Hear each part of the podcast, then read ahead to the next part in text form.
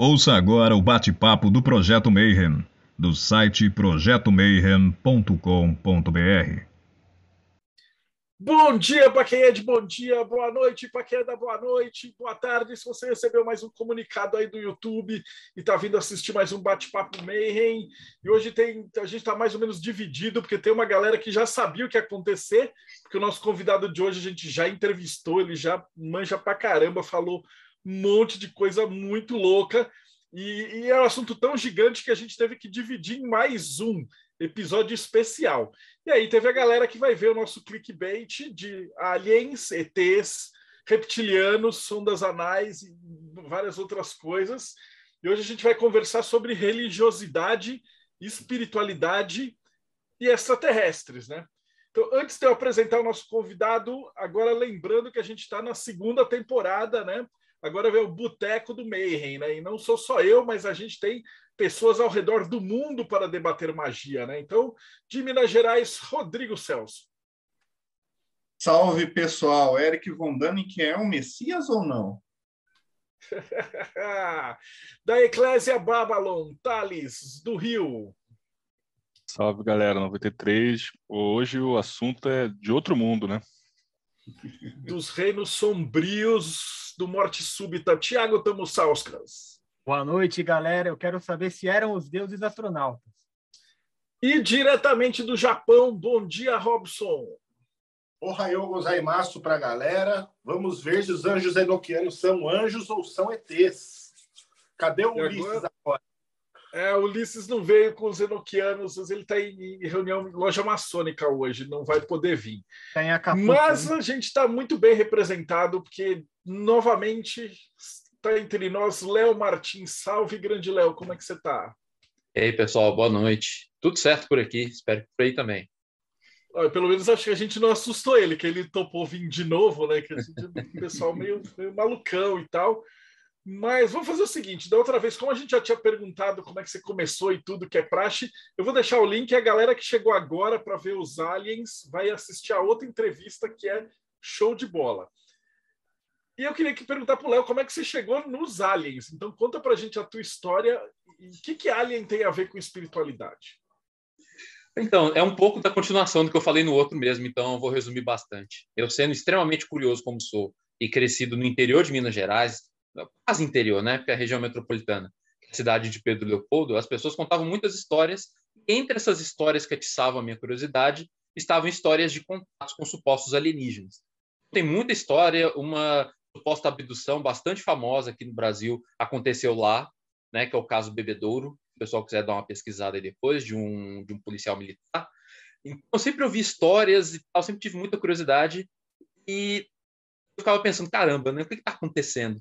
No caso dos alienígenas, eu tinha um especial interesse, porque, diferentemente, pelo menos na minha visão ingênua da época, diferentemente de outras coisas estranhas, sobrenaturais, paranormais, que talvez não deixassem evidência física, sei lá, o fantasma apareceu e vai embora, é, o demônio apareceu e foi embora. Os alienígenas, normalmente, pelo menos na minha cabeça infantil da época, estavam associados com marcas físicas no solo, com implantes é, debaixo da pele dos abduzidos. Então, seria um negócio que parecia um pouco mais fácil de se ter uma evidência concreta de que o negócio era real. Então, isso, para minha curiosidade, né, é, é, é, se diz, eu estava feliz igual pinto no lixo. Não sei se vocês conhecem essa expressão. Coloca um pinto no lixo que vocês vão ver a felicidade dele. Era eu, a minha curiosidade diante de tantas histórias lá na minha região. Então eu comecei a ir atrás. Porque aí eu percebi que, uh, ao contrário da minha presunção inocente, a quantidade de evidências concretas é muito desproporcional, muito menor do que a evidência que a gente chama de anedótica, ou seja, as histórias. Né? Então, muito mais gente contando coisa do que qualquer outro tipo de evidência em relação a alienígenas. E eu tive que entender melhor, movido por essa curiosidade, como funciona o ser humano, como que as pessoas relatam as coisas que relatam, o que as pessoas acreditam no que acreditam, e esse foi um dos motivos para eu ir para psicologia. E aí eu fui fazer mestrado, doutorado, virei professor lá na USP, faço, sou orientador de doutorado e mestrado sobre esses assuntos. Então, resumindo muito, foi por aí. Esse é um olhar cético da parada, né? Que você lá na academia, a visão geral é que, tipo, não tem. Ou, tem. Como é que é a visão da academia sobre aliens? Depende de como a gente define cético. Tem duas boas definições aí. ou pelo menos duas muito usadas, né? Essa definição senso comum, essa de que cético não acredita em nada, ou seja, é meio que lá, lá, lá, lá, não quero saber. Então, assim, você já não acredita a priori, e tem o ceticismo bom, né? O bom ceticismo, que é aquele de olhar com cuidado para as coisas. Algo do tipo, será que eu tenho evidência mesmo para acreditar nisso que eu estou dizendo? Será que essa pessoa está afirmando isso sob boas bases? Esse é o bom ceticismo. nesse sentido, eu me considero um cético, sim. E aí eu bebo um pouco do Carl Sagan, aquele famoso divulgador científico, astrônomo norte-americano já falecido. Ele dizia que a gente tem que ter duas características para mexer com essas coisas. O ceticismo, esse bom ceticismo, abertura da mente. Né? Você tem que ter a mente aberta porque o universo é muito grandioso, muito maravilhoso. Então, muitas coisas extraordinárias podem eventualmente existir e te puxar a rasteira, né? Você não está esperando e o negócio vai que existe. Você tem que equilibrar essas duas coisas, né? aquele mau ceticismo ele não tem essa abertura, né? É uma negação a priori. Né? Nada existe, nada é real. Se usar um negócio na minha frente aqui, não quero saber. O bom ceticismo que eu tento seguir é esse. Olha, vamos ver com cuidado. Será que a gente tem evidência para afirmar o que a gente está afirmando? E se essa evidência aparecer, fala, opa, beleza, aconteceu mesmo alguma coisa. O pior é que é tanta coisa que a gente não vai nem começar. Tiago, você quer fazer a primeira pergunta? Eu tenho algumas aqui, mas elas estão todas espalhadas, porque a gente tem tanta coisa anedótica, vai desde o Daniken até a gente tem a, aquele, aquela teoria dos aliens que eles se comunicam por incorporação e tal. Então a gente está assim. Por onde você Eu quer quero, começar, Thiago? Quero, quero sim. Eu não sei se vale a pena. A gente já contou a história dele no, no, no episódio anterior, mas é uma pergunta parecida com a história pessoal. Eu queria saber do Léo qual foi o primeiro fenômeno estranho, alien, sobrenatural que você passou ou ouviu falar que te levou para essa, essa, essa via? A minha curiosidade, ela, diferente de algumas pessoas, ela não dependeu de um acontecimento concreto.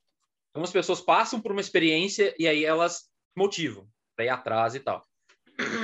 No meu caso, não. Era uma curiosidade de ouvir as pessoas falando e falando: caramba, não é possível que essa pessoa está falando isso na minha cara. Tá Mas você lembra de algum antigo que você então, ouviu não. lá atrás? Então, eu tive inclusive experiências pessoais em relação ao assunto, posso contar um monte de história. É aquilo, né? Quando você olha para o abismo muito tempo, o abismo olha de volta. Então, já vi coisas que eu não sei explicar. Não quer dizer que não tem uma explicação, mas eu não sei explicar.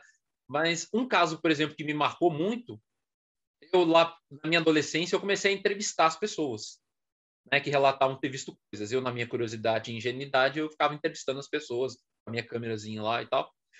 E ah, teve um sujeito que ele contou que lá na Serra do Cipó, não sei se todo mundo aqui conhece, uh, fica na, regi na, região metropolitana de Belo Horizonte, é uma área turística, e tem muitos casos, as pessoas relatam muita coisa. E ele conta, independente do que aconteceu de verdade, né? Eu estou só entendendo o peixe do mesmo jeito que eu contei. Ele conta que ele, esse sujeito estava indo para casa da noiva dele, uh, de carro, e a serra é bem erma, é bem isolado, à noite. Ele passou ao lado de uma pedreira.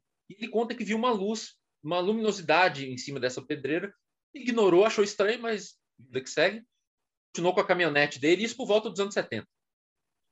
Mais na frente ele conta que a caminhonete morreu, clássico, né? As pessoas realmente relatam isso, isso não é só imaginário uh, de Hollywood, as pessoas realmente relatam que, que dá problema no carro, enfim. O carro teria morrido, não estou dizendo que aconteceu, estou dizendo que pouco contou. Ele conta que viu vindo de cima uma luminosidade e dentro dessa luminosidade um objeto que ele descreveu como se fosse uma bacia. Então era um objeto assim, né? não tinha uma parte de cima, só uma parte de baixo. Esse objeto, segundo ele, bamboleava. Então, dependendo do ângulo, ele conseguia ver dentro do objeto. E conta que havia três pessoazinhas nas palavras dele. É um senhor muito humilde e tal. Três pessoinhas lá dentro. Muito magrinho, sem roupa, com cabeça grande e ele conta que aquele quilo, aquela cena durou uns cinco minutos, ele tentando ligar o carro e o carro não ia. E depois de cinco minutos aquilo foi embora e o carro voltou, teria voltado a funcionar e ele seguiu. Chegou na casa da noiva, ele contou para o pessoal, o pessoal riu da cara dele, falou que era mentira, que ele estava dando alguma desculpa para passar a noite lá. Ele teria ficado bravo e resolveu voltar. A noiva, muito compreensiva, ela estava grávida na época, já com barrigão, inclusive. Ela falou: Não, volto com você, não tem problema, vamos embora. E eles voltaram. Só que ele conta que na hora que passou pela pedreira não estava a luz, mas poucos metros adiante ele conta que o carro foi inundado pela luz de novo. Ele conta que não, vi, não teria visto o objeto, mas a luz ficou em cima e o carro morreu, e a noiva desesperada, chorando e tal. Independente do que tenha acontecido, se é que aconteceu alguma coisa, uma coisa que me marcou muito é que eu estava entrevistando esse cara, eu tenho essa fita até hoje. E no quintal dele. E aí, pela janela, assim, da cozinha da casa dele, eu vi a esposa dele, que era a noiva em questão. Ela estava ouvindo o relato e, e, eu, né, já atento, assim, né? A gente tem que ficar atento aos pequenos sinais, enfim. Ela fazendo lá, cozinhando, assim, em cima da panela, ela chorando, assim, tipo, caindo lágrimas dentro da panela, enquanto ela cozinhava, enquanto ela ouvia a história. Perguntei, né? Falei, ah, a sua esposa, como é que ela lidou com isso e tal? E ele falou que ela ficou com muito medo de que a criança no ventre dela fosse contaminada com alguma radiação, alguma coisa assim. Então, supostamente, ela teve muito medo do, do que poderia acontecer. E nessa hora, chegou a criança. Era uma moça já com uma idade, já uma jovem, adulta. E ela chegou lá, conversou com a mãe, abraçou a mãe, a mãe abraçou ela assim. Independente de qualquer coisa, uh, esse tipo de relato, de experiência, mexe com as pessoas. Né?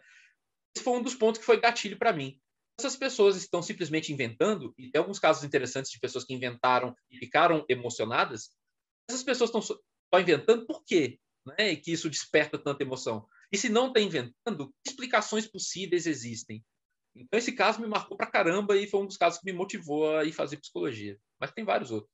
Eu mesmo vi coisas e tal, enfim. É, Léo, esse negócio de é, objeto voador não identificado, UFO, ET, etc. Isso é recente, do século XX para cá. E nós temos é, o caso nos Estados Unidos do, da Guerra dos Mundos, que foi transmitido no, na rádio, que influenciou muita gente. Então, assim, antes de mais nada, podia contar a história desses fenômenos para a gente poder entender quando é que isso começa, quando é, vai crescendo, quando vai incorporando uma certa, uma certa de coisas, como disco voador, é ter cabeçudo, antes não era, agora é, como é que é? Posso fazer essa... um adendo aqui? Pode. É, essa história de UFO ser coisa recente é no Ocidente, tá? No Japão nós temos papéis de antes de Cristo relatando uma máquina que desceu do céu e um serzinho cabeçudo saiu de dentro. Nós temos um documento antigo com esse tipo de relato. É, eu ia então, perguntar depois sobre o Eric von Däniken e, a busca histórica porque desses fenômenos. Então, a gente tem que tomar alguns cuidados e um deles é para entender esses relatos, documentos, narrativas, conforme o contexto da época. Então, uh, isso que você disse, Rodrigo, sobre ser do século XX, tem a ver com essa forma como a gente enxerga, né? De nominar aquilo ou imaginar que aquilo possa ser extraterrestre, no sentido de seres biológicos que vieram de um outro planeta e pousaram aqui, mas desde o início dos tempos, desde que o ser humano começou a registrar coisas, relatar, descrever, desenhar na parede, uh, existem histórias, narrativas, visões de coisas estranhas no céu que as pessoas não sabiam explicar. E isso vai, sei lá, né, de, de muito anteriormente. A gente não consegue nem rastrear. Então a gente tem que pegar alguns momentos históricos que são mais chave para isso. Filósofos milhares de anos atrás já falavam da possibilidade de haver seres em outras orbes. Essa ideia não é recente. Uh, ao mesmo tempo, a gente vê mais ou menos ali, vamos pensar um evento histórico importante. Havia um cientista sueco chamado Emanuel Swedenborg. Ele é ali do século XVIII, dos anos 1700. E ele falava que ele saía do corpo e ele ia viajar nos outros planetas. E lá em Marte ele teria encontrado uma galera. Então, lá tem uma galera que mora lá, lá tem floresta, lá tem tudo. Ele, inclusive, fez livros com, com praticamente um tratado de como é a botânica do lugar, como os seres são biologicamente, anatomicamente. Uh, a gente tem, por exemplo, a médium francesa Helene Smith. Ela falava que ela saía do corpo, que ela aprendeu o idioma marciano né, nessas saídas do corpo. Ela foi estudada, inclusive, com um pioneiro da psicologia francesa do século XIX, que é o Rodolphe Flournoy. E o estudo desse caso foi importante para a psicologia começar a entender aquilo que a gente chama hoje de dissociação. Dissociação é essa coisa da gente experienciar a separação entre características psicológicas que normalmente andam juntas. Por exemplo, você pensar, escrever. Você pensa uma coisa, sua mão vai lá e escreve. Só que quando as pessoas dissociam, por exemplo, num ritual religioso em que ocorre fotografia, a mão escreve sem a pessoa pensar, menos conscientemente. Então, esses fenômenos começaram a ser estudados lá com o Theodore Lanois estudando Helene Smith. Inclusive, ele contratou um linguista para ajudar nos estudos e tal. Então, assim, já nessa época, já estamos falando aqui de século XVII, século XVIII, o imaginário sobre seres vivendo em outras orbes era uma coisa já acontecendo, ainda que não fosse mainstream. Não era uma coisa socialmente disseminada, importante. A gente tem Helena Blavatsky, né, falando dos mestres ascensos, que vocês conhecem pra caramba, e que cada vez mais sofrem releituras. Então, hoje é extremamente comum uh, em religiões ufológicas que cultuam extraterrestres falar que simplesmente os mestres ascensos são extraterrestres e pronto, acabou. Né? Ah, o Serapis Bey vem do planeta tal, o outro lá vem de não sei que outro planeta. Só que teve um.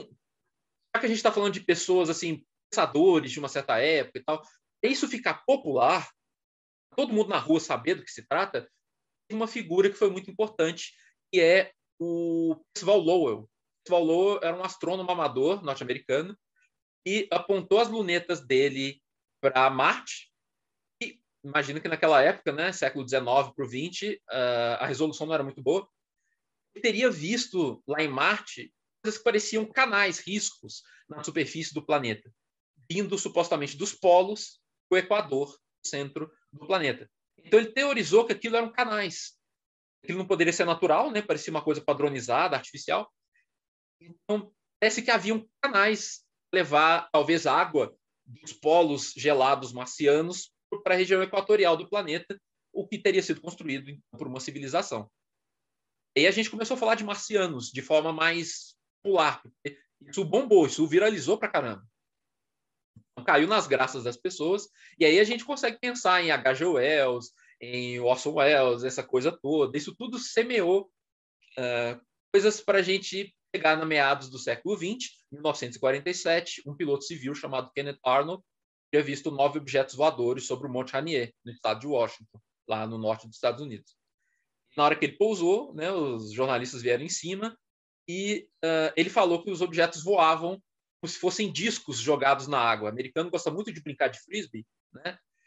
E não sei se vocês já tiveram experiência de jogar um frisbee na água, ele ricocheteia assim, ele vai quicando, né?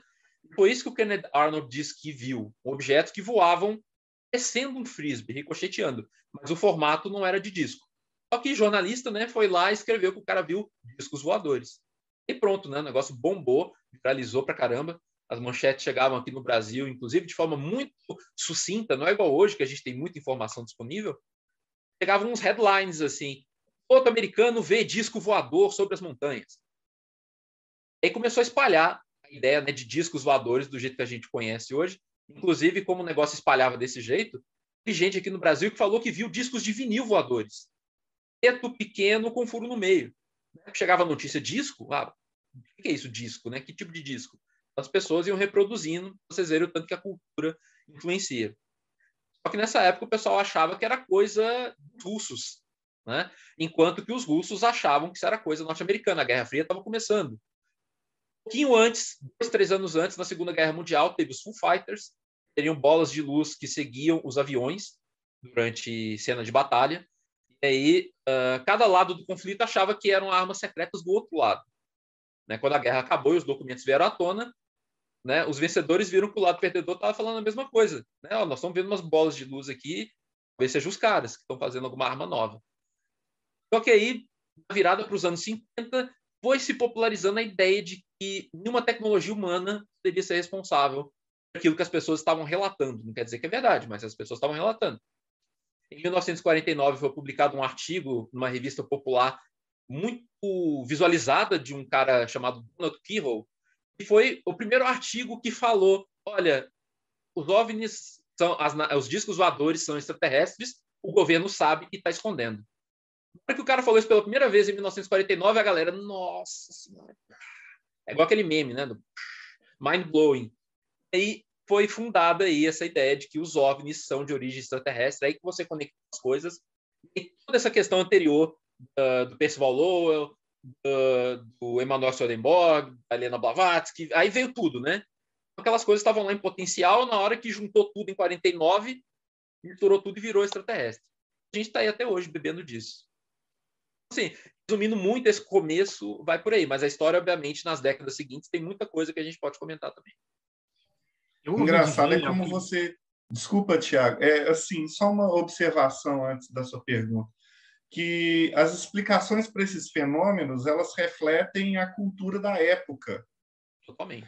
E como a nossa sociedade é uma sociedade tecnológica, então os fenômenos eles são vistos de uma forma mais tecnológica. O que vai ser depois, se a nossa sociedade mudar, quem sabe, né? Como vai ser visto? Tiago.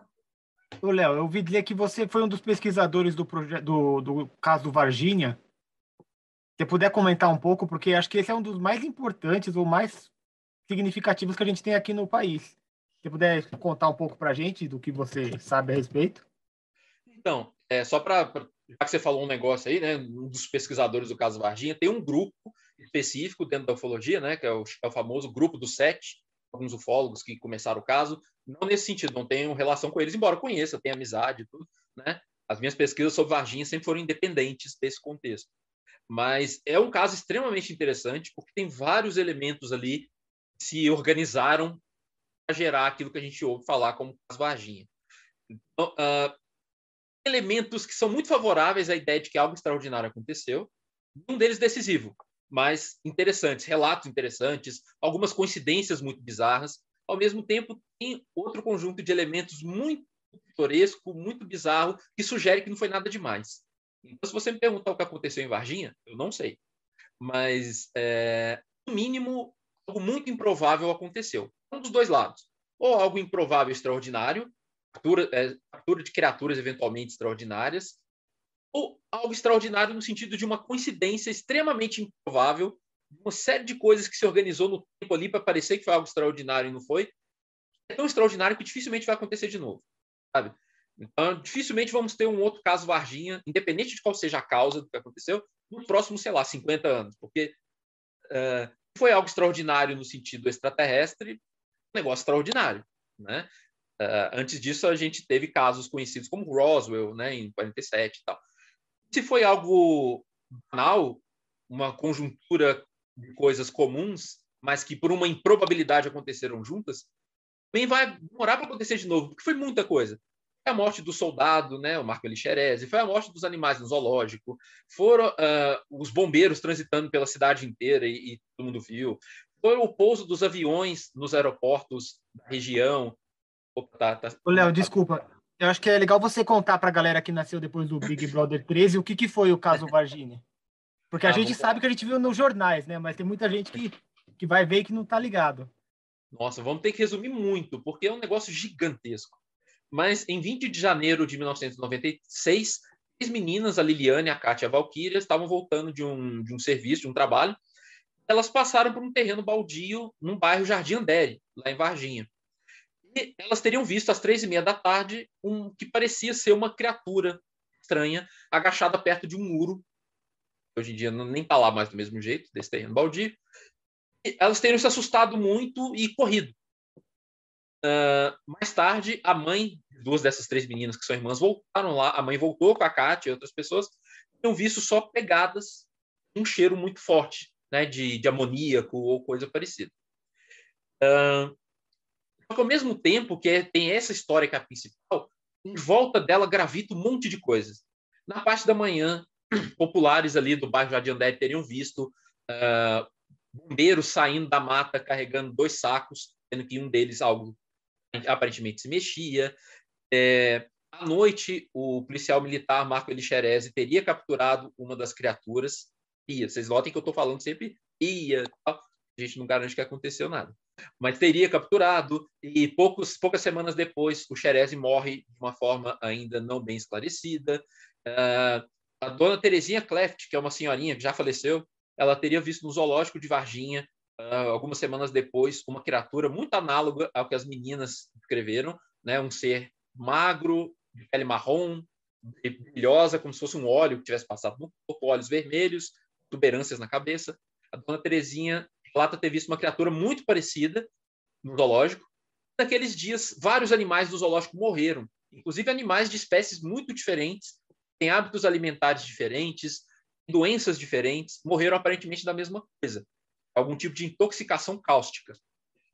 E tem um monte de coisa. Nossa, tem uh, indícios de que houve visitas, aliás, isso de fato aconteceu, visitas de autoridades norte-americanas uh, na região ali, na Escola de Sargento das Armas, na Unicamp, onde as criaturas tenham sido levadas, segundo algumas testemunhas. Então, oficiais norte-americanos transitando naquela região de forma altamente incomum. Uh, nossa, é uma história extremamente longa que sugere pessoal que advoga a hipótese extraterrestre que entre duas e quatro criaturas teriam sido capturadas em Varginha no dia 20 de janeiro de 96, teriam sido levadas a dois hospitais de Varginha, né, o, o Hospital Regional e o Humanitas, teriam sido depois levadas para a Unicamp, a Universidade de Campinas, e teriam sido autopsiadas lá nos porões da Unicamp, e depois levadas para os Estados Unidos nesses aviões que pousaram ali nos aeroportos da região. Então, nossa, é uma história extremamente longa. Mas resumindo, é isso aí. Tem depoimento para um caramba. filme, hein? Ah, desculpa. Dava um filme isso, hein? ah, não sei como é que não fizeram ainda. Documentário tem bastante. Inclusive vai sair um em breve daquele norte-americano lá, James Fox. Já fez um monte de documentário desse tipo. Mas um filme mesmo de ficção e tal. Para vir, mas é possível que alguém não teve essa ideia, porque rende uma história É boa. legal. Aproveitando que fez a pergunta sobre ET Varg... o ET de Varginha, é, colocando outra pergunta aqui que é sobre o, o ET Bilu, já que é outro caso que teve. Pô, Mas aí na verdade, não sobre o ET Bilu especificamente, mas sim, o ET Bilu ele até se desenvolveu, né? Fizeram aquela cidade lá, a Zigurates, lá no, em Mato Grosso, e vê-se que eles desenvolveram uma comunidade e essa comunidade tem algumas características, como, por exemplo, é, terraplanismo, eles são antivax, e é uma característica que você encontra também em outros movimentos também que se institucionalizaram, como, por exemplo, um, um caso um pouco mais antigo é o caso do Rael na, né, na França, que também criou aquela instituição religiosa, e também eles estavam no meio da, da pandemia com a campanha de abraços gratuitos para que as pessoas pudessem acionar seus clones, etc. Então, é, então essa questão do, do é uma coincidência que a você deu um caso, por exemplo, de um depoimento que foi de pessoas né, normais que não, não criaram nada, não fizeram institucionalizar nada, e tem um depoimento muito emocionado ali de uma situação que aconteceu com ela. Mas quando você tem essa institucionalização, você acaba gerando esses movimentos que seguem naquela linha do arquivo X, né, da verdade está lá fora, tudo que está por aí é mentira, e a gente sabe a verdade. Coincidência ou não? Você chegou a abordar isso na sua pesquisa? Você chegou a avaliar isso na, Sim. Ah, eu estudei bastante é, grupos religiosos ou semelhantes que têm relação com extraterrestres. Não vou falar de nenhum específico, prefiro falar da esfera mais ampla, da tendência desses grupos, de vários deles. Ah, a gente vê que eles, têm- eles costumam compartilhar algumas características que, é, por um lado, elas são semelhantes, mas elas têm uma raiz histórica. A gente consegue entender um pouco de onde vem. Sabe o movimento Nova Era, que a gente ouve tanto falar, né? é, o movimento Nova Era, esse movimento de contra a cultura ali, né, nos anos 60, 70, uso de psicodélicos, questionamento da ordem estabelecida. Tudo isso veio dessa época, mas tem historiadores já mostrando que os grupos de contatados por alienígenas dos anos 50 foram uma espécie de tubo de ensaio para o movimento Nova Era. A gente acha que o negócio começou meio de graça ali nos anos 60, 70, a galera começou a questionar o sistema, começou a questionar a guerra do Vietnã e foi por ali. Mas 10, 10 15 anos antes, já havia grupos ufológicos uh, entendendo que a verdade estava lá fora, que o governo ocultava coisas, como eu falei do artigo de 1949, né? Uh, de que alienígenas trariam uma espécie de conhecimento diferenciado que os humanos não tinham e que a gente deveria dar certos votos de confiança nos alienígenas como seres mais sábios, seres mais evoluídos e tal. Uh, a isso tudo a gente pensa hoje, né, nesses nos movimentos atuais, todos eles compartilham muitas características daquela época, contestação da ciência, como você acabou de dar exemplo, é, elementos nova era, como é, medicinas alternativas, estratégias alternativas de saúde mental e espiritual, o ser humano como ser holístico, tudo isso bebe ali dos anos 50, e é por isso que não é coincidência. E aí até um, até um ponto, você falou de confiar nos alienígenas, né? Tinha um, uns anos atrás que tinha um projeto, se não me engano, acho que era o 7, que ele, né, as pessoas propunham utilizar a capacidade ociosa do, do, das suas CPUs para poder ajudar no processamento de envio de mensagens para contactar. E aí diversos pesquisadores, diversos cientistas, né, eles até questionavam, tipo, o quão bom é você ficar espalhando a sua supondo que existi, existam extraterrestres, né? Quão bom você é você ficar falando, ó, oh, estamos aqui, dado que de toda a história que a gente conhece, toda vez que você tem um choque de duas civilizações, normalmente a civilização com mais poder acaba superando, né, ou tentando controlar a aquela outra civilização que estava lá no previamente, né? Então, é, a gente vê isso. É. Então vai lá. Não, então, é, gente...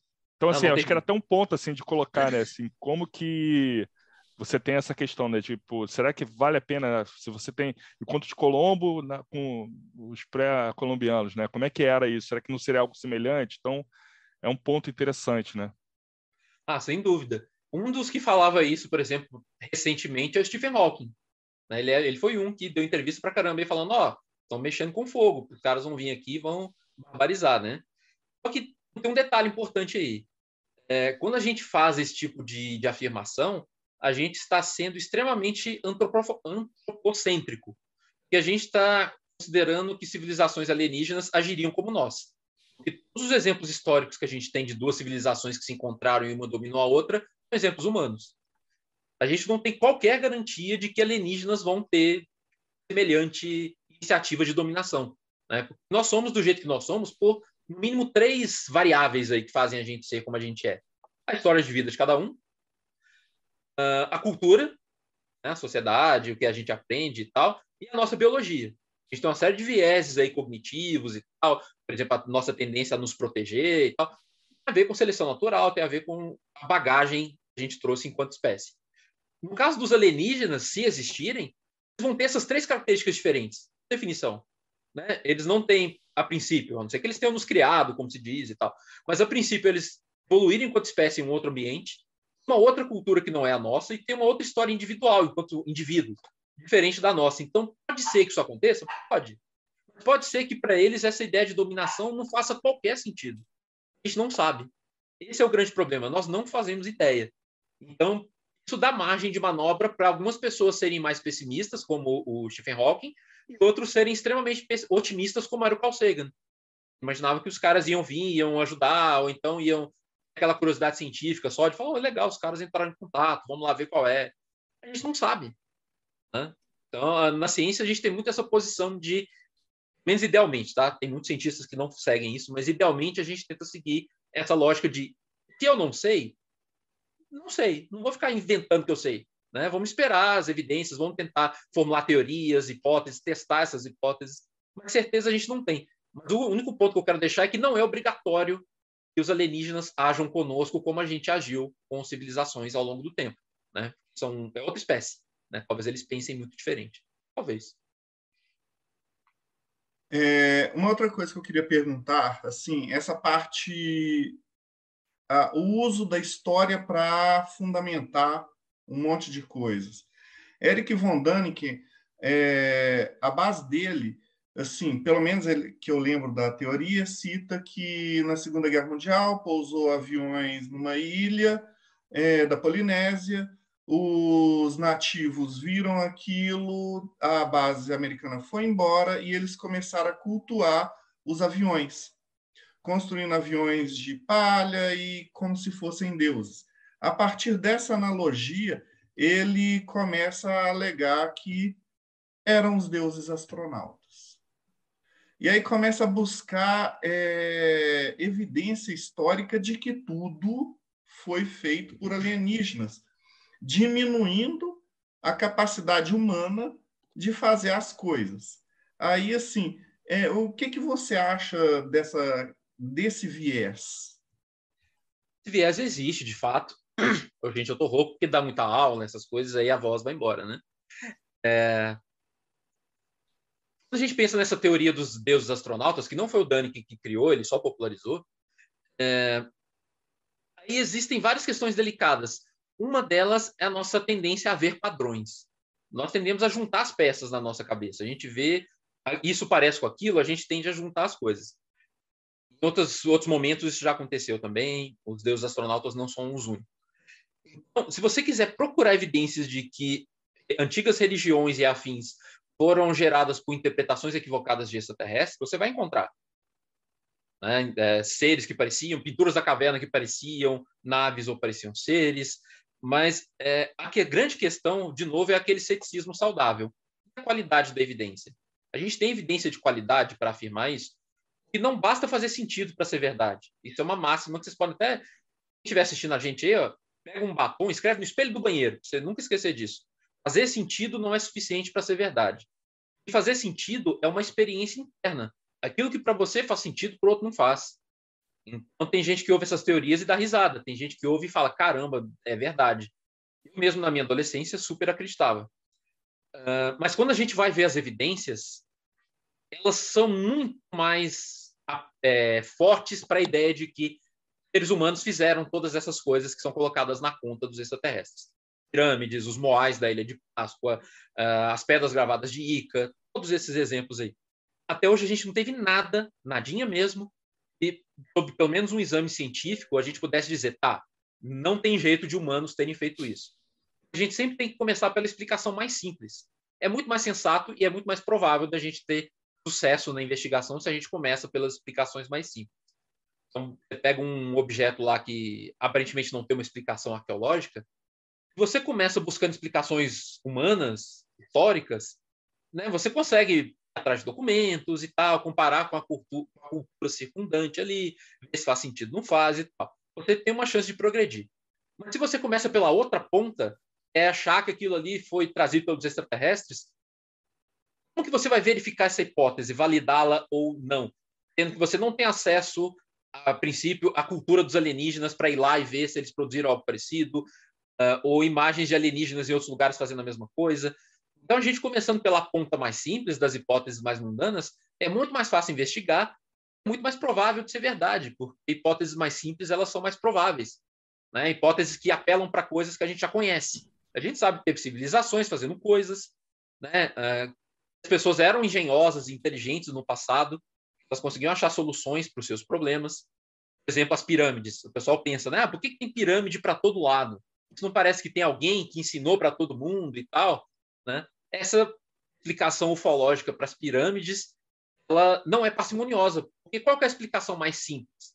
É muito mais fácil empilhar pedra dessa forma, né? Que pirâmide apareceu para todo lado e a pedra de outra forma é mais difícil. A gente consegue, é, começando pelas hipóteses mais simples, achar explicação para muita coisa. Uh, um grande problema da, hipótese dos deuses astronautas não é que ela é implausível. Ela tem uma plausibilidade mínima. Se alienígenas chegassem aqui, pousassem e falassem, ô oh, galera, e aí, beleza? É possível, é bem possível e talvez até provável que eles fossem interpretados como deuses. Ok, é uma premissa razoável. O problema é que ela não é, pelo menos por enquanto, amparada por evidências sólidas. Que é usado como evidência aí pode ter uma explicação mais simples. Inclusive, coisas assim, muito dessa literatura dos deuses astronautas é mentira. Por exemplo, é, tem um, um, um, obelisco, eu não me engano, eu esqueci o nome dele agora. Branco. É o dia inteiro dando aula, dá isso. É, tem um obelisco que o pessoal fala que ele não enferruja, ele é, distou de todos os outros obeliscos lá da região e tal, que ele é de ferro. É, só que quando você vai lá, ele está enferrujado sim, sabe? É, o próprio Daniken falou algumas coisas e depois ele desmentiu, falou, não, não é bem assim. Inclusive, ele e outros usam uma estratégia retórica que é, é muito complicada, é colocar as coisas em forma de pergunta. Então ele fala, eram os deuses astronautas, é, teria ter sido assim? Então, na hora que você fala que eu não, cara, você está viajando e tal. Não, ele falou, estou perguntando, perguntado pode. Entende? É, é uma estratégia retórica muito complicada. Depois você sai dessa parte que eles são físicos e aí você cai numa, numa segunda etapa, que aí você teriam eles como entidades espirituais, que eu acho também perigoso, porque a gente tem aí vários casos de seita que depois os caras se matam tomando veneno para pegar a estrela do cometa, etc. e tal. Você podia falar um pouquinho também da, como é que começa isso? É meio que conforme eles foram desmentindo o Daniken, essas seitas foram crescendo. Eu tenho mais ou menos essa sensação. Seria mais ou menos então, assim? Como é que historicamente isso acontece? Entra na, naquele ponto que eu tinha parado da história. Né? Nos anos 50, por ali, 60, os OVNIs vistos como extraterrestres e físicos. Começam os relatos de abdução, né? no final dos anos 50, ali em 1958, a abdução, a suposta abdução de um agricultor mineiro. Começa em Minas, né, gente? Antônio Vilas Boas. É, e aí, nos anos 60, a abdução do casal Rio, e aí o negócio vai ficando barco. Que, como vocês tinham, vocês devem se lembrar, eu comentei que os movimentos ufológicos dos anos 50 eles plantaram a sementinha do movimento Nova Era. Então, na hora que isso foi é, sendo revitalizado nas últimas décadas, o pessoal começou a resgatar outros elementos também noveristas, né? A ideia de energia, de seres espirituais, de seres vindos de tradições hindus, de, tradu de tradições indígenas e tudo mais. Você vai misturando aquilo ali e os alienígenas entram no mesmo caldo. Né? É, inclusive, a minha pesquisa de doutorado foi um pouco sobre isso. Quando eu comparei contextos rurais e contextos urbanos, os contextos rurais mais marcados por uma religiosidade mais tradicional, católica, aquele imaginário mais folclórico, normal e tal que a gente conhece, os meios urbanos mais marcados por, por uma espiritualidade nova era e coisas assim, nos contextos rurais as pessoas ainda falam de alienígenas mais físicos. Né? Tem casos, inclusive, de gente que saiu no braço com alienígena. Eu entrevistei um cara que falou que saiu no braço, porrada mesmo. É, enquanto que nos contextos mais urbanos é cada vez mais raro você encontrar as pessoas falando em alienígenas físicos. As pessoas estão falando cada vez mais em alienígenas etéreos, energéticos, espirituais. As supostas abduções estão cada vez menos acontecendo, segundo o relato das pessoas, no plano físico. As pessoas estão relatando cada vez mais abduções psíquicas, abduções é, em experiências fora do corpo e coisas assim. Então você não precisa mais abduzir o corpo, você pode abduzir o espírito. O espírito. E aí você coloca implantes espirituais na pessoa. Entende? Chip, então é tudo né? nessa lógica, é chip espiritual. Então vai herdando essa lógica novelista misturado com a questão dos extraterrestres. Então, quanto mais novelista, quanto mais dessa espiritualidade moderna um certo contexto tiver, mais os relatos com alienígenas vão ser etéreos, vão ser não materiais, isso está cada vez mais forte. Essa parada do não material, é, é, eu me lembro até hoje de uma entrevista do Kentaro Kujo, se eu não me engano, que ele descreve o cara, que ele falou que ele estava no sonho, e aí ele saiu e ele andou, e aí ele observou que tinha uma nave espacial, e aí a nave espacial que veio de um outro planeta, né, descia uma escada de corda. Nossa, e aí o Capial subia a escada de corda no relato dele. E a hora que você para para pensar em plano astral, o negócio faria muito mais sentido para quem tem essa finalidade de plano astral do que algo físico, né? Então, eu sempre tive essa questão de que talvez, será que não tem muito desses encontros ou coisa assim que ocorreria mesmo no, no suposto plano astral, e aí a pessoa vai construindo da cabeça dela. Por isso que isso é tão influenciado pela cultura. Então, essa é uma explicação possível, mas no ponto de vista científico ela é não parcimoniosa. Né? Claro, Porque você exige, evidência, certo... né? você, exige certos pressupostos para essa explicação ser verdadeira. Né? A ideia dessas realidades espirituais, a, a, forma como essa coisa aconteceria nesse âmbito. Pode ser verdade? Claro que pode. Mas é aquilo, pelo menos, meu lugar de fala, né? o famoso lugar de fala, eu estou falando do lugar de fala da ciência. Né? E nesse sentido, a gente começa pela explicação mais simples. Então, se a cultura, por exemplo, ajuda a explicar essas coisas, menos do ponto de vista científico, para que a gente vai recorrer a uma realidade espiritual, pelo menos sem evidência. A gente pode estar errado? Super pode. Tá? Super pode. É uma, uma espécie de aposta filosófica. Vamos começar pela ponta mais simples. E investigando. Se essa ponta mais simples não der conta do recado, aí a gente vai se abrindo para possibilidades mais ousadas. Né? A gente está nesse movimento, porque tem casos, por exemplo, que são mais difíceis de explicar. A grande maioria dos casos são fraudes ou erros de interpretação. É até fácil. A maioria dos casos a gente achar uma explicação bastante boa. Só que tem aquele, como diria o Wesley Safadão, aquele 1% vagabundo, né? é, tem aquele 1% de casos ali que fala, caramba, a gente patina e por enquanto não está dando. O que não quer dizer que não tem uma explicação, né? A gente tem que continuar lutando, mas as explicações mais banais vão ficando para trás e a gente vai se abrindo a possibilidades interessantes. Entende? E aí pode eventualmente surgir uh, algo muito extraordinário. Por exemplo, quando alguém observa, vamos imaginar que aconteça, uma informação de algum contato desses aí etéreo, alienígena, resolvendo um problema, sei lá, vou dar o exemplo do Carl Sagan, um problema matemático aí que os matemáticos estão batendo a cabeça há centenas de anos, o cara volta falando, não, os alienígenas me contaram, a solução é essa aqui, ó. Pelo menos por enquanto a gente não teve nada desse sentido. A, a Helene Smith foi um caso desses. Aquela médium que eu falei lá do século XIX, que o Theodore Flonoy estudou. Ela voltou falando como é que era Marte, voltou falando um idioma marciano, só que aí o linguista que ajudou o Theodore Flonois, os dois estudando juntos, descobriram que, e demonstraram de forma bem concreta, o idioma marciano da Helene Smith era só o idioma francês levemente alterado. Sabe? Então, a gente começando pela ponta mais simples, a gente vai eliminando o que dá para eliminar. Mas a luta continua, tá? A gente não está nessa de acabou, sabe? Todos os mistérios estão resolvidos. Não é assim. Ô, Léo, e, e, quais são os principais grupos de, da religião UFO hoje em dia? Quem são os dominantes? Falando o nome do grupo ou o estilo? É, por exemplo, se eu falar assim, no cristianismo tem a Igreja Católica, os luteranos. Ah, porque esses grupos eles não têm uma coesão tão grande assim. Então, uh, dentro dessa coisa meio nova era, tem muitos grupos, né? Dependendo às vezes de forma mais direta ou de às vezes de forma mais indireta gente tem os mais famosos aí que a gente conhece fácil, né? Antologia, é, a Heaven's Gate, que vocês citaram. O site, inclusive, da Heaven's Gate está no ar até hoje. Né? O pessoal morreu em 97, né, com a passagem do cometa Hale-Bopp. Alguém até citou o exemplo aí, né? Eu acho que foi, falou, um de vocês aí falou, é, né, que eles cometeram suicídio coletivo em 97, quando passou o cometa Hale-Bopp, mas o site está no ar até hoje, inclusive com movimentação. Não estou falando que ele está no ar esquecido, ele está sendo movimentado, estranhamente. É... O pessoal falou do ET Bilu, né? Tem um grupo lá da cidade lá, Zigurates, aquela coisa toda. Então, é... inclusive um detalhe importante desses grupos é que muitos deles não vão se reconhecer como religiosos. Muitos. Até porque isso aí minha pesquisa também demonstrou, minha pesquisa de doutorado também investigou essa questão. Muitas pessoas que são desses grupos são pessoas que estão desgostosas com as religiões convencionais pessoas que têm uma história, né, foram católicas, espíritas, evangélicas, candomblecistas, e por algum motivo eles cansaram, ficaram de saco cheio, acham que, que aquilo ali não explica, e eles foram por um outro caminho. Então, para muitas dessas pessoas, a palavra religião tem uma conotação negativa. E quando você fala que aquilo que eles estão fazendo é religião, eles falam, não, de jeito nenhum, a gente está fazendo ciência, a gente está fazendo outra coisa qualquer. Mas do ponto de vista acadêmico, a gente não precisa que as pessoas digam que elas estão fazendo religião, a gente reconhecer que o que elas fazem é religião.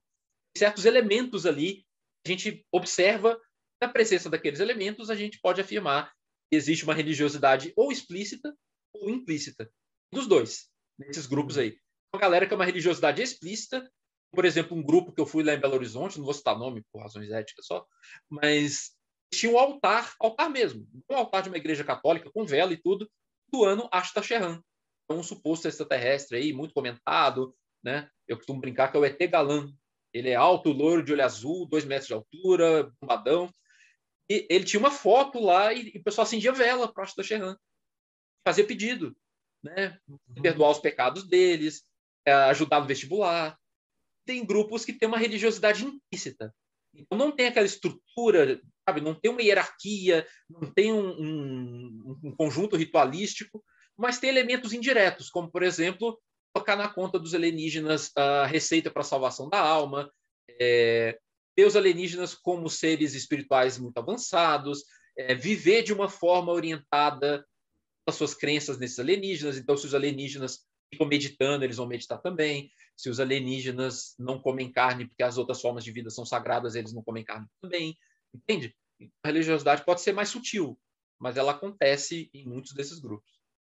É que nem o cara quando chega no metrô com um livro embaixo do braço e fala bem alto assim: Eu não vim aqui falar de religião. Você sabe que ele vai falar de é, religião. Claro que vai, né? Ah, não falamos de religião, mas Jesus era um extraterrestre. É. Aí começa a falar dos ícones religiosos e tal. Você não precisa estar representando uma instituição religiosa para falar de religião. E, e, esse fenômeno é interessante que ele não vai ser só com religiões UFO, né? Diversas religiões nova era vão ter esse mesmo comportamento, né? Não é religião, é filosofia. Total. É, e, é estilo de vida. É estilo de vida. Mas, enfim, é religião, né? No final, no fingir, no fingir dos ovos, é religião. E aí, um ponto que eu achei dois pontos assim da, da, sua fala que você colocou que eu achei muito interessante essa questão da primeiro essa questão né, de você ter que desvendar né, os diversos casos. Lembra até uma, uma entrevista uma reportagem que eu vi muitos anos atrás com um, um grupo lá do Vaticano né que eles faziam trabalhavam na canonização né, das pessoas dos santos. Então eles tinham que fazer nessa linha que você falou, né, de procurar o sintoma mais óbvio, para ver, será que era um milagre mesmo ou será que foi uma situação ali, então, e, e, tanto que tem diversos casos lá de santos lá no Vaticano, mas só alguns poucos lá, por outras questões também, que não vai entrar no caso, mas que seria provado milagre.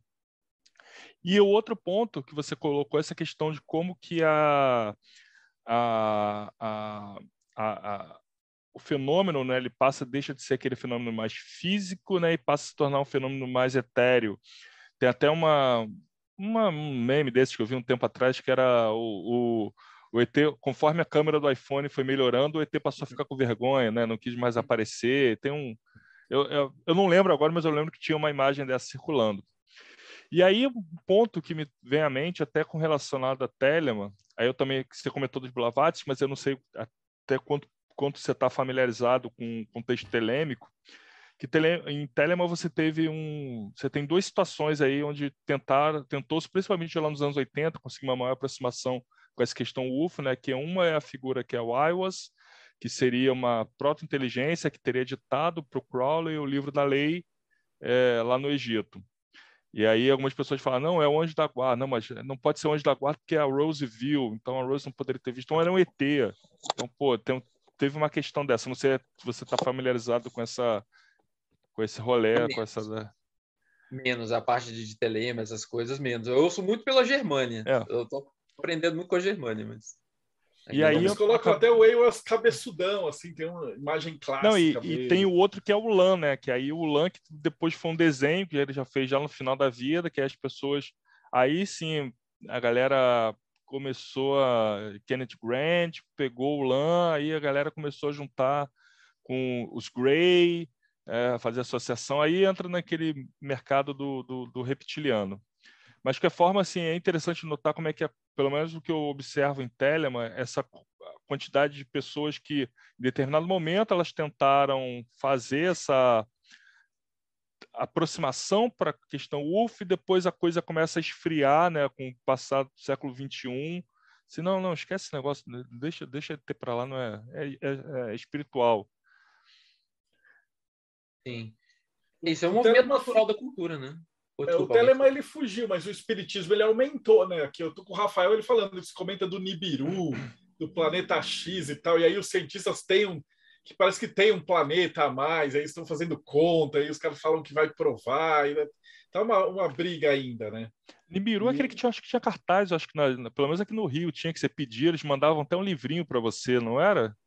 Que Rafael que mandou aí, refresca a memória se é isso daí.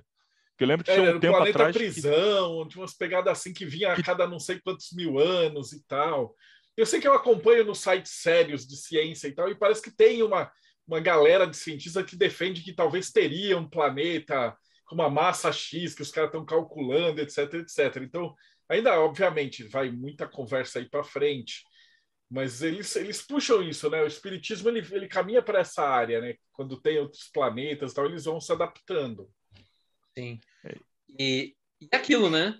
A gente pode, por exemplo, uh, pode haver um novo, um novo planeta aí mais distante do sistema solar e tal, que eventualmente seja confirmado em breve? Pode mas não necessariamente uma coisa tem a ver com a outra, né? É o tal do planeta X. Pode até ser, mas, de novo, começar pela ponta mais simples. Inclusive, eu... um, dos, um dos motivos da gente começar pela ponta mais simples é que muitas vezes essas crenças, elas, na eventualidade delas não serem realistas, elas podem persistir mesmo assim. Pensando, por exemplo, no novo, né, na Helena Smith lá. É, aí, quando os, as missões espaciais conseguiram é, filmar Marte e ver que lá era completamente desértico e tal, ou seja, que não havia canal marciano nenhum por um lado, né, do pessoal Lowell, e não haviam civilizações que a Helena Smith falava, que o Emmanuel Sonnenborg falava. O pessoal começou a falar, não, mas é no plano espiritual. Mas essa explicação do plano espiritual só veio quando uh, filmaram e viram que não tinha nada lá. Antes, não, não, é físico mesmo. Se você for lá, vai ter floresta, vai ter tudo. Então, uh, a gente sempre tenta tomar esse cuidado, né, de, de ir pela evidência e tal. Não quer dizer que a coisa não exista, mas a gente não se autoriza a acreditar, pelo menos idealmente, até que surja evidência. É, você está falando aí de ceticismo. Tem uma coisa que sempre permeia essas teorias, que é a eficiência do Estado. O Estado é uma coisa super organizada, os funcionários públicos são super leais, eficientes, guardam segredos, é, e tem uma conspiração assim super mega eficiente. Isso realmente acontece? O Estado é, criar, ele consegue fazer isso ou isso é mais uma das lendas que existe? Então, é, parece um pouco, não parece tão razoável, né? Se a gente pensar que uh, um sistema com tantas pessoas envolvidas não vai ter uns furos de vez em quando. Né? É, é o que eu penso e de até... Varginha, cara. Como é que tantos caras da Unicamp, do Bombeiro, não tem um que foi pro jornal abrir e tal? Então, Acho que essa então, cara, é a conspiração até tem, tem né? Até tem, mas é aquilo que a gente chama de evidência anedótica também, né? É um relato. Você não tem acesso às circunstâncias que motivaram aquele relato, você não sabe se o cara está falando aquilo de boa fé ou não. Até um caso recente aí de um, de um suposto ex-recruta que veio à tona na internet falando que, que teria participado da captura, e depois o vídeo foi tirado do ar. Então, é, sabe, tem pessoas falando. Isso tem. Eu acho que a, questão de... é que a gente. Acho que a falta de evidências também ajuda a des desestruturar esse tipo de relato que assim, na, ao meu ver, né, na maior parte do tempo não tem uma consistência com provas, algo que possa ser comprovado realmente. É apenas a palavra da pessoa e nada mais. E isso complica bastante, né? Em 90 e tantos por cento das vezes é isso que se tem mesmo, é só relato. Isso até que eu fui fazer psicologia, né? Como eu tinha dito lá atrás. Tinha que entender um pouco de como que as pessoas relatavam coisas. Mas, de novo, tem aquele 1% de casos que tem coisas interessantes. Não quer dizer que essas coisas definam a situação. Mas tem né, é, supostas marcas de pouso que tem umas coisas interessantes aí. Eu... Tem fragmentos né, de supostos OVNIs. As análises mostram umas coisas bem interessantes, mas nada decisivo, que você bate o martelo e fala, não, isso aqui com certeza é uma nave extraterrestre e tal. Não teve nenhum abduzido que pegou um bisturi lá, colocou no bolso enquanto o ET não estava olhando e ó, voltei da minha abdução, trouxe um negócio aqui, ó. Vamos aí. Esse negócio aí, decisivamente, os caras. Curiosidade aqui para galera. O governo japonês acredita em UFOs, tá? Eu acho que eu vi governo... falando o, a princesa, alguma coisa. Para quem puder mostrar evidências como vídeos bem com boa qualidade e qualquer coisa. Existe um prêmio, literalmente um prêmio. E existe uma lei, foi baixada uma lei no Japão que qualquer pessoa que veja qualquer coisa no céu, que tenha filmado, tem a obrigatoriedade de informar as autoridades locais, tá? Só acrescentando dados que não acrescentam na vida de ninguém no Brasil, mas... É. Mas isso é interessante, porque a gente está vendo agora né, esse assunto voltando à tona com aqueles vídeos do Pentágono, essa coisa toda. É, os OVNIs sempre tiveram implicação na defesa nacional, um motivo ou por outro. Eventualidade de haver algo extraordinário extraterrestre, é óbvio que tem uma implicação, né? A gente poderia estar lidando com coisas aí meio barra pesada, enfim. Mesmo se não fosse, tudo tiver uma explicação convencional, alguns casos que talvez surgiram que tem pessoal fazendo espionagem aí, pessoal voando com aeronaves experimentais no espaço aéreo do outro. Então, de um jeito ou de outro, interessante né, que os governos fiquem de olho. E a gente está vendo essa pressão toda no governo norte-americano sobre isso, né? Lá no Congresso americano, tá, vários senadores aí, deputados, pessoal tá fazendo pressão, né? É, é esperado, seria razoável. Se eu tivesse poder político, eu ia também fazer algum órgão aí mega poderoso para ficar de olho. Não que necessariamente fosse extraterrestre, né? Até porque tem algumas evidências históricas interessantes de que até na Guerra Fria os OVNIs foram usados como cortina de fumaça. Se você espalha, por exemplo, relatos de OVNIs, as pessoas começam a falar que está vindo um monte de coisa no céu, na hora que aparece um negócio real aí, um ataque, um bombardeio aí, até a notícia ser levada a sério, né? Ó, o pessoal viu umas luzes voando ali, ó, perto daquela base. Ele, ah, são os OVNIs aí, o pessoal tá fumando maconha demais, não sei o que, sabe? Então cria-se ruído, né? Por isso até que em 1953 rolou o tal do... Uh... como é que chamava isso? Neil Robertson. Neil Robertson, em 1953, uh, um grupo de cientistas, uh, durante, se eu não me engano, quatro dias, eles elaboraram, junto com militares e tal, alguma estratégia para como esvaziar o assunto OVNI da população americana. Fazer os americanos perderem o interesse por OVNIs, parar de ficar dando relato nas linhas telefônicas, entupindo jornais de notícias de OVNIs, porque ser ruído, né? Na hora que vier um negócio de verdade aí, é, é igual criança que brinca que está afogando, né? Na hora que afogar de verdade, ninguém acredita. Então, os caras tiveram o trabalho de fazer esse painel Robertson, criar estratégias midiáticas, ter um monte de programa de TV, programa de rádio, explicando que OVNIs são o planeta Marte que o pessoal não está sabendo identificar, e é a nuvem tal, não sei o quê. Fazer a população meio que perder o interesse e parar de falar no assunto. Dar uma limpada nesse ruído todo. O problema é que não deu certo. As pessoas continuaram relatando do mesmo jeito, talvez tiveram até mais interesse, né? Mas então é um assunto de segurança nacional independente da origem. É, aproveitar só para deixar também que tem uma galera que está mandando umas perguntas aqui no chat. É, teve o Ed aqui que citou aqui de Telemann, falando que que a gente citou de religiões UF, né? Tem a Cientologia e o fundador da Cientologia era parceiro do Jack Parsons, né? E cadê? E rolou aqui. Que aí também teria tido a que, a, que teria, teoricamente teria o caso de Roswell teria sido a partir de um ritual que o Parsons teria feito com Hubbard, mas é fica também naquele momento que passou. Tinha a Juliana que também que perguntou sobre um aplicativo chamado CS5 de contato com extraterrestres, mas não conheço, não sei se já vou falar, não. E o Ed citou alguma ah, ah, não, ele está falando do Nibiru e está falando de questões de essa questão de sigilo, né, que você mantém alguns estados acabam mantendo sigilo sobre evidências, fotos, mas isso eu entendo que uh, tem muito até de contexto político do, do momento, né? Que nem Sim. ele citou aqui Operação Prato, Forças Armadas não liberaram arquivos até hoje. Então, mais ou menos, né? Porque se você for no Arquivo Nacional, lá em Brasília, tem coisa da Operação Prato lá. Só que o que se diz eu não sei se todo mundo sabe o que é Operação Prato, né? Não, é, é... isso que eu ia comentar. Eu, por exemplo, não conheço, não sei o que é Operação Prato. Uhum. A partir da segunda metade da década de 70, no norte do Pará, o pessoal começou a relatar que estava sendo atacado por luzes. E esse negócio foi crescendo até chegar no seu auge ali em 1977. E entre setembro e dezembro de 1977, um destacamento militar vindo de Belém ficou lá, em Colares, é uma cidade ali bem no norte do Pará ali, é, mandado por um, por um, na época, um capitão chamado Uirangê Holanda. Eles ficaram lá de setembro a dezembro tentando pesquisar, tipo, caramba, o que está acontecendo? Inclusive, a gente tem que lembrar que era a época da ditadura militar, havia a possibilidade de serem traficantes voando baixo de avião ali para escaparem de radar, de qualquer coisa, é, e os traficantes estariam atirando nas pessoas. Então, os militares foram deslocados para lá. Esclarece isso aí, o que está acontecendo? Estava rolando meio que uma situação também de pânico né, da população.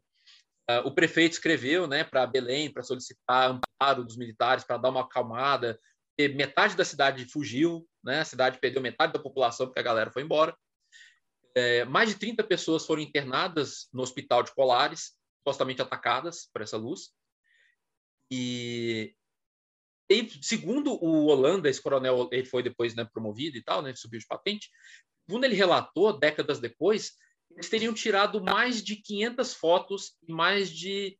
Quantas horas? Eu esqueci. É, quantas mil fotos e quantas. Mais de 15 horas de filmagem é, e mais de 500 fotos desses OVNIs lá que teriam aparecido. O Holanda teria ficado altamente convencido de que havia algo extraterrestre excepcional ali. Então, tem vários relatos interessantes. É outro caso que a gente não tem uma boa explicação do que aconteceu. Tem um grande interesse nesse caso.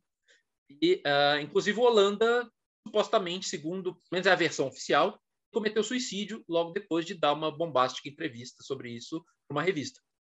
Então, tem toda uma série de teorias da conspiração, de que ele foi morto, né, por ter falado demais, mas, ao mesmo tempo, ele tinha um histórico em relação a essas questões. Né? Então, é, a hipótese do suicídio é a hipótese mais divulgada e mais aceita né? Mas as pessoas falam que foi queima de arquivo e tal. Então a gente fica na dependência. Será que existem mesmo essas 15 horas de filmagem? Será que existem mesmo essas fotos todas? Porque várias dessas fotos são conhecidas. Se olhar na internet jogar aí Operação Prato, no Google Imagens, vocês vão ver um monte de foto de luz. Um monte. É, inclusive, várias dessas fotos, inclusive, nem foram tiradas pela Operação Prato. Pessoal divulga como se tivesse sido tirado pela equipe, mas foi tirado pelo jornal lá, o, acho que Diário do Pará, ou Estado do Pará, que é o nome do jornal. Os militares teriam ido na, na sede do jornal e cada as fotos, apreendido as fotos. Né? Então, várias dessas fotos que são famosas aí tinham vindo desse jornal. Assim, é uma história bastante longa, não tem explicação ainda do negócio e continuamos pesquisando. Até hoje ainda em pesquisa sobre esse caso. É. Eu tenho uma pergunta. Posso? Pode falar. Vai lá, Rodrigo. Vai lá, Rodrigo. Tá. É, falando nesses negócios sem explicação, é, eu acredito que haja vida essa, é, em outros planetas, tudo bem, mas eu gosto de questionar tudo sobre a veracidade das coisas. Há três anos atrás começamos a pandemia. Há três anos atrás teve um. É, até fui pesquisar aqui para falar direito. Se você colocar lá no YouTube Frota de OVNIs na Lua, você vai ver uma série de vídeos de gente que colocou, é, filmou pelo é, telescópio um monte de nave espacial passando, voando baixo ali na Lua. É, o que, que você sabe sobre isso? Então, cara, tem de tudo. Até saiu um livro recente sobre isso, é, em português, mas assim a gente pode problematizar, né, o conteúdo e tudo. Então tem de tudo nessa área, sabe? É, tem filmagens interessantes no espaço, tem, mas tem um monte de coisa também que é banal, com coisas como, por exemplo, lixo espacial, por exemplo, né, você já deve ter ouvido falar do Dark Knight, né, o Cavaleiro Negro, é um, um objeto que estaria orbitando a Terra, ele tem um formato meio esquisito, que parece um pouco um cavalo marinho, e até onde a gente sabe é basicamente lixo espacial. Inclusive sabem de qual missão que é uma manta, desprendeu lá do, de uma nave, não lembro qual delas, qual missão que foi, ele está aí flutuando com aquele, com aquele formato lá, que não tem gravidade direito, não tem nada para distorcer, ele fica lá com aquele formato. Um monte de coisa que é cristal de gelo, desprende da, do, dos satélites, das naves que estão subindo daqui da Terra mesmo. E, de novo, parece que a grande maioria tem explicação mais prosaica. Uma minoria, de fato, você olha e fala, hum, esquisito. De novo, né? O fato de não ter uma explicação, pelo menos até o momento, não quer dizer que seja extraterrestre. Pode ser que seja, não tenhamos informação suficiente para responder, pode ser que tenhamos sido incompetentes para responder. Então, assim, é, de novo, né, a gente, pelo menos do ponto de vista científico, só se autoriza a defender que algo é extraordinário se surgirem evidências. Então, uh, a gente continua tentando explicar esses casos e quando a gente não sabe, a gente não sabe. Tem umas filmagens aí no espaço que eu não sei o que é. Você vou continuar falando que eu não sei até que surjam evidências. Tem casos aí que casos, por exemplo, que dizem que tem informação velada aí, oculta pelos governos e tal, como, por exemplo, o caso da Soyuz 6, né, da Rússia. Os caras teriam tido contato com, as, com os alienígenas mesmo, assim, cara a cara. Os alienígenas teriam saído da nave, na órbita da Terra, inclusive ficado na janela, assim, da, do, do, veículo espacial da Terra, assim, sabe? Tipo, ficar no vidro lá, pôr na mão, falar, ó, oh, galera, e aí? Tal. Tinham feito uma comunicação gestual e tal, mas a gente só tem evidência anedótica não tem um filme, não tem nada, né? Então a gente espera. É, eu acho que ainda vai demorar muito. E para a gente. Tanto que gente, você é o primeiro cara a falar de ar. Não, minto, não foi o primeiro, porque a gente entrevistou o médium que fazia os desenhos do Astar Cheron. E por incrível que pareça, ele é lúcido, o cara é super cético. Então, eu acho que essa, essa entrevista você vai gostar de assistir, né? E ele é Opa, é disponível, ele é um cara muito gente boa. E é o primeiro cara de falar de OVNI, porque a gente não, não vai mesmo para essa pegada, né? É que a gente tem percebido que, principalmente na Umbanda, é, é, é, que, é que sempre que a gente fala de OVNI, beira o que a gente chama de esquizotéricos, que é aquela galera maluca dos chip, da, aí o cara mistura com, com cura prânica da quinta dimensão quântica, e aí já parte uma base muito louca que a gente é foge né, dessa galera. Mas é porque os caras fogem para a ciência, né? E a, e a, gente vai olhando, a maioria é charlatanismo puro, né? Então, não seria uma válvula de escape boa você falar, tipo, em vez de você falar de Jesus e tal, você falar do OVNI lá, do, dos Grey, dos reptilianos, para dar uma credibilidade para uma charlatanice? Para uma galera aí é. Para uma boa galera e até aí. Somando, é, Léo, desculpa, Léo, só para somar nessa pergunta do Marcelo, que eu até sei se já assistiu um, tem um documentário na Netflix sobre terraplanistas, é, que eles comentam, mostrando como é que é o sistema deles. E a impressão que dá é que nem você comentou quando você falou do eram os deuses astronautas, né? Da forma como você faz a pergunta, meio que você te condiciona uma determinada resposta, quase como se fosse uma conta de chegada. E assistindo esse documentário, a impressão que se tem é que os, o, o, a galera pega o método científico, só que perverte ele fazendo conta de chegada e tentando provar. E aí eu acho que nessa linha, até que o Marcelo perguntou, seria isso uma tendência do século XXI? Seria desses movimentos? Ah, com certeza, porque é, a gente tem esse fenômeno da pseudociência que a gente fala, né? Uma coisa que diz ser ciência, mas não é. E ah, como a ciência tem esse status né, de detentora de um saber especial e tal, isso é questionado por muitos grupos, é claro, né? Tem grupos que são anti-ciência e tudo, mas uma boa parte da galera, a ciência tem essa voz, né? Se você puder travestir o que você está apresentando como ciência, essa galera, beleza, é uma ótima forma de você vender o seu peixe. O problema é que meia ciência não é ciência. Sabe? Então, se você usa um elemento ou outro da ciência, isso não quer dizer que você está fazendo ciência. A ciência é toda uma lógica, ela vem de, de elementos muito filosóficos básicos. Então, quando você subverte uma, uma peça desse quebra-cabeça, o quebra-cabeça inteiro vai ruir. Então, por isso que meia ciência não é ciência. Só às vezes faz isso na ufologia também. Analisa uma foto lá com técnicas, ou então manda para o laboratório uh, amostras de solo de um lugar que teria pousado lá uma nave, mas aí todo o resto, todo o raciocínio por trás e toda a forma que eles vão interpretar esses resultados é não científica. Já não é mais ciência, né? já, já corrompeu o processo inteiro. Mas dá aquele verniz de uma aparente seriedade. Só usa física quântica muito para isso, né? É quântico. Ela, então, a gente abomina de... isso. Aqui no meio então. a gente fala que são, são sete leis herméticas, a gente tem a oitava. Que é assim, Sim. se tem quântico no meio, é picareta. Então, cara, tem boa chance. Porque física quântica de verdade, pelo menos por enquanto, não tem nada a ver com isso. Né? É, não tem nada a ver com a princípio. Enquanto vai que lá depois você descobre, mas com as evidências boas, né? Sim, mas a princípio não tem nada a ver com consciência, não tem nada a ver com cura, não tem nada a ver com sua vida. Física quântica tem a ver com as partículas subatômicas. Né? Tem a ver com matemática. Matemática da pesada. Ah, da, da relatividade na relativização, não da relatividade real. Pois é. E, e, esse ponto até que você comentou me lembra um, um livro, eu não vou conseguir é, é, citar é, exatamente, mas é, era um livro de filosofia da ciência do Rubem Alves que ele colocava uhum. que essa como ele a, a superestimação da ciência, que é, a filosofia tem um método que não é ciência, nem por causa disso ele é menor, a arte tem outro método, e até mesmo o senso comum, que na verdade é o que a gente acaba usando na maioria das vezes para resolver 90% dos nossos problemas, não tem nada de científico e, e, a gente às vezes esquece ele, né? Então, é, é até bom para a gente dar essa questionada, né, na, nessa supervalorização da ciência. A ciência é fantástica para algumas coisas, para explicar fenômenos, para achar mecanismos causais de fenômenos grandes e tal. Mas, igual você falou, 90% das vezes no dia a dia a gente vai pelo senso comum e funciona. Né? Imagina se você for atravessar a rua e está vindo um carro. E aí você pensa assim, ah, o carro está vindo a 30 km por hora. Eu caminho a 5 km por hora. É, e a calçada está a 10 metros de distância. Será que eu consigo chegar a tempo ou eu preciso correr? Já foi atropelado, né?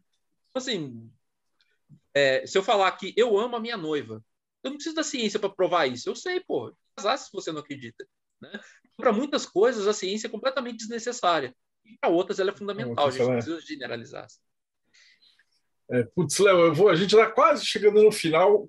Como é que o pessoal te acha? Né? Eu sei que você trabalha com um monte de coisa legal, a gente já falou do outro, mas como diria o Stan Lee, sempre a, a, a revista do Homem-Aranha é a primeira revista de alguém, né? Então, de repente, o cara acabou de chegar, ele está assistindo, esse é o primeiro podcast nosso que o cara assiste, como é que o cara entra em contato com você e quais que são os seus projetos? Ah, cara, o jeito mais fácil é ir lá no arroba ideltapsi no Instagram. Arroba ideltapsi. Eu falo muito dessas coisas lá e tal. Talvez vou ressuscitar o canal no YouTube, mas por enquanto ainda não. Ocupa muito tempo. Mas fazer post pro Instagram é um pouco mais fácil. A gente faz umas lives lá, sempre sobre esses assuntos, sabe?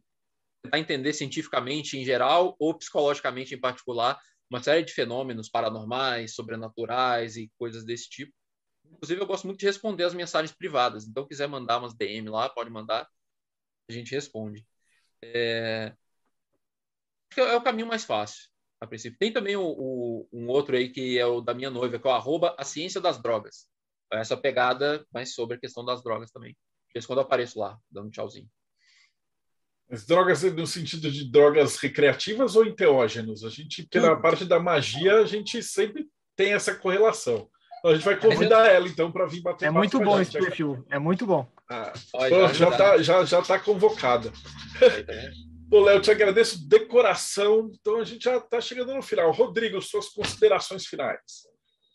Minhas considerações é que eu estou esperando os alienígenas chegar aqui e falar que a gente está tudo errado em tudo. Estou esperando. Um dia. Thales, considerações finais. Sensacional.